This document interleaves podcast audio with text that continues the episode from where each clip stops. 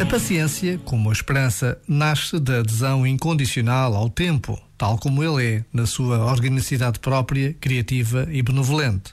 Adesão essa que nos permite reconhecer-nos, desde já, dentro do tempo, para lá do tempo, aquele a que os gregos chamavam kairos, o tempo oportuno, especial, abençoado. Curiosamente, isso traz frutos imediatos para este outro tempo, o do relógio e do calendário aquele a que os gregos chamavam Cronos. Ou seja, quanto mais ancorados ao que é eterno, melhor a relação com o transitório, que é quase tudo na nossa vida. Já agora, vale a pena pensar nisto.